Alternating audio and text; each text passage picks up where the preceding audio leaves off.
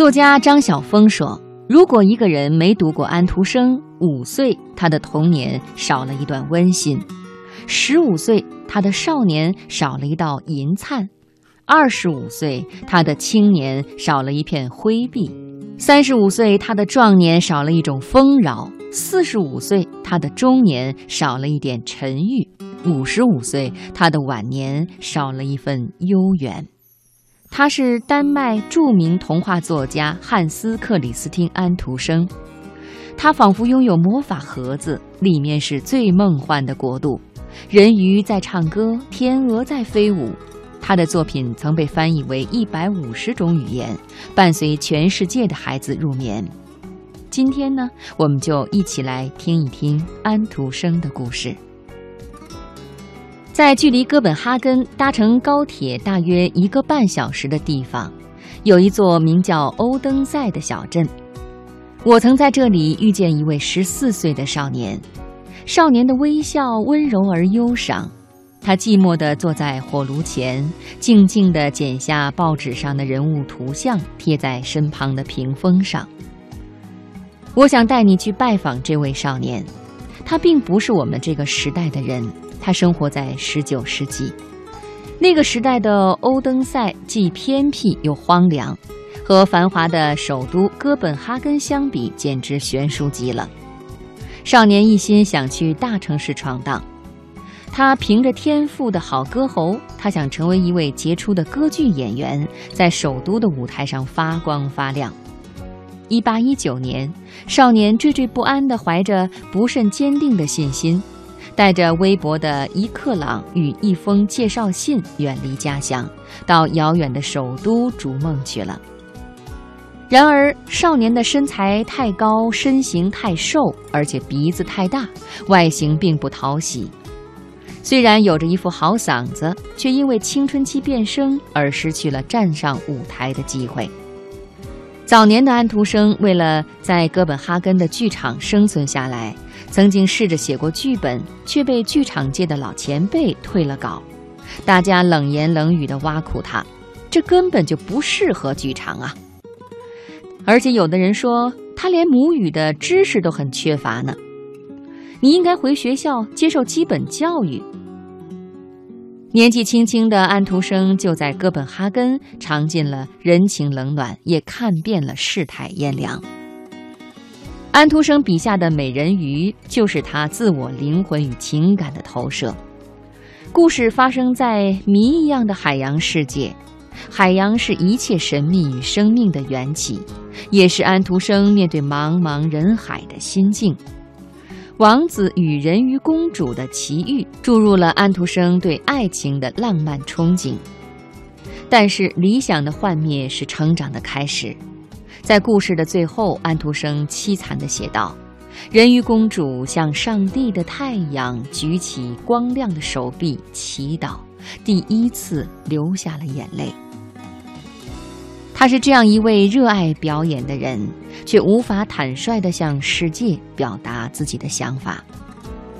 安徒生式的童话故事总萦绕着某种难以言喻的孤独，某些外人无法理解的寂寞。无论是卖火柴的小女孩、海的女儿、丑小鸭，还是拇指姑娘，每个故事都非常的哀伤凄凉。十九世纪的丹麦因为小冰河期的缘故，即使夏天也非常的寒冷。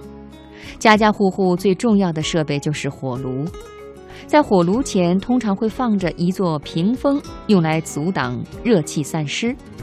欧登塞的安徒生博物馆就是安徒生的故居，一座典型的19世纪中下阶层的民居。小小的屋子里精心布置成安徒生生前日常起居的模样。一楼的火炉旁放着安徒生晚年卧病的床席以及一座屏风，二楼则陈列着安徒生的剪纸作品，那是他用来说故事的道具。关于安徒生的生平，我最喜欢的一段就是他一边给孩子们讲着故事，手里呢一边剪着纸。这位从小就以舞台为梦想的表演者，在街头与剧场练就了一身说故事的好功夫。他唱作俱佳，总能与故事中的角色合而为一。随着情节的需要，开心时咧嘴大笑，说到伤心处也会流下同情的泪水。为了让故事的情境更鲜明，更能做出一些怪声音，让听众毛骨悚然。随着故事情节的跌宕起伏，也会唱唱跳跳的，让全场气氛变得热闹又欢欣。